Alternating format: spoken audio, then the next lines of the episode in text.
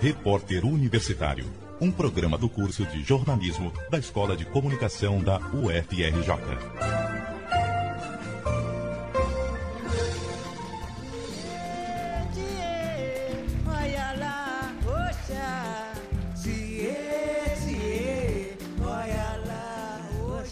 No programa de hoje vamos falar do Império de Dona Ivone. Ivone Lara da Costa escreveu seu primeiro samba aos 12 anos, quando ganhou de presente um pássaro tiê sangue de seus primos e futuros parceiros Hélio e Fuleiro.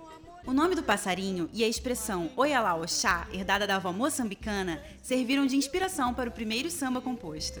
Dona Ivone Lara escrevia sambas enredo escondidos para a escola Prazer da Serrinha.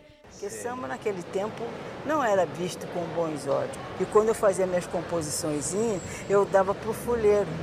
E o fuleiro, que já frequentava a escola de samba Prazer da Serrinha, ele apresentava como se fosse dele. E eu ficava toda satisfeita que eu ouvia a minha composição sendo cantada com uma porção de gente.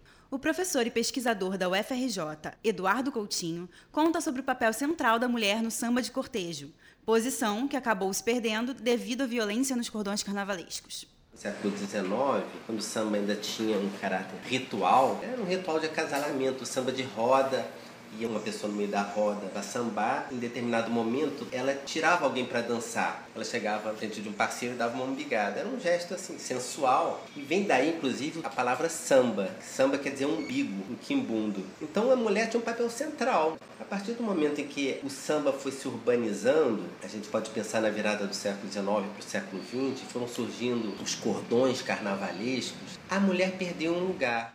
Mesmo tendo diminuído, hoje em dia ainda existe um pouco de machismo, como conta a presidente do Império Serrano, Vera Lúcia. Os homens ainda não aceitam muito, né? Mas eles têm que entender que a mulher é melhor para organizar, é melhor para administrar. Enfrentando todo o preconceito da época, Dona Ivone Lara compôs para o Carnaval de 1965, há 50 anos atrás, o samba enredo Os Cinco Bailes da História do Rio, em parceria com Silas de Oliveira e Bacalhau.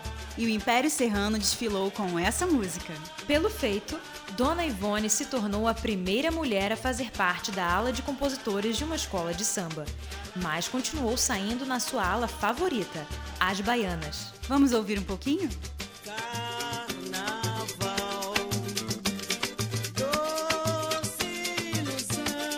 Mas o reconhecimento do grande público veio apenas quando teve sua composição Sonho Meu, gravada por Maria Bethânia e Gal Costa, no LP Alibi, de 1978. Sonho meu, sonho meu. Casa de Sambista não é como time de futebol. Torcedores de outras escolas são muito bem-vindos, assim como gente de todas as idades. Na nação imperiana, bebês e velhinhos não andam muito bem, mas sabem curtir samba, que é uma beleza. No palco da Império Serrano há sempre um grupo de jovens pagodeiros cantando sucessos memoráveis da música brasileira. Mas infelizmente, a escola de Madureira hoje está no grupo de acesso. Quando ouvir Em 2012, adivinhe qual foi o enredo?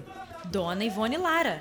O samba, assinado por Arlindo Cruz, Arlindo Neto e Tico do Império, lembrava grandes momentos da vida e da obra da sambista. Uma história que se confunde com a do próprio Império Serrano, a escola que aprendeu a amar. E que aprendeu que samba também é coisa de mulher.